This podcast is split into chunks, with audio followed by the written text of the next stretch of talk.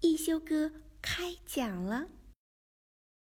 一休哥是个古灵精怪的小神童，舞蹈跳得远近闻名，吹拉弹唱无一不通，就连画笔耍起来也是妙笔生花。一天，一休哥从葫芦王那里得到一本宝书《艺术故事会》，书里记载了珍贵的艺术作品背后的故事。小朋友们。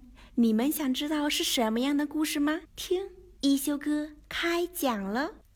艺术家是怎样炼成的？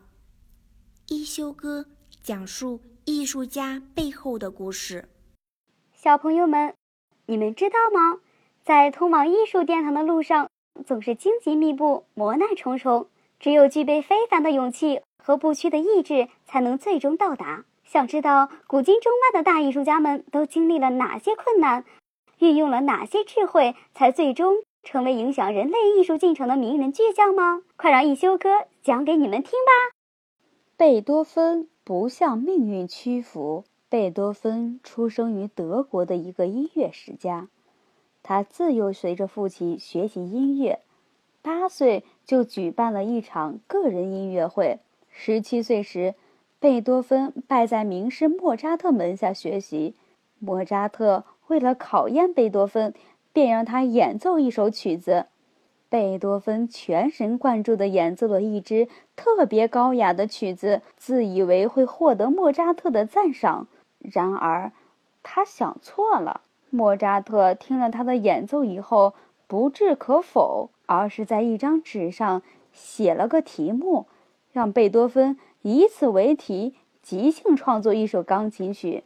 贝多芬沉思一瞬，随后便弹奏出一首行云流水般美妙的乐曲。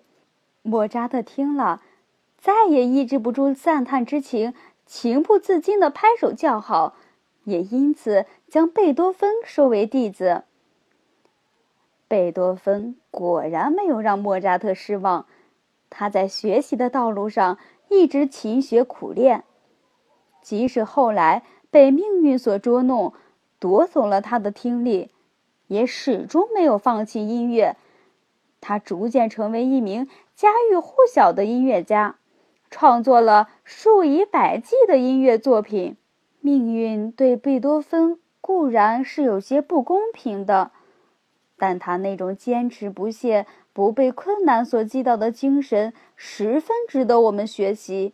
小朋友们，如果你听了贝多芬的故事，对音乐产生了浓厚的兴趣，那就快来一休哥音乐课堂报名吧！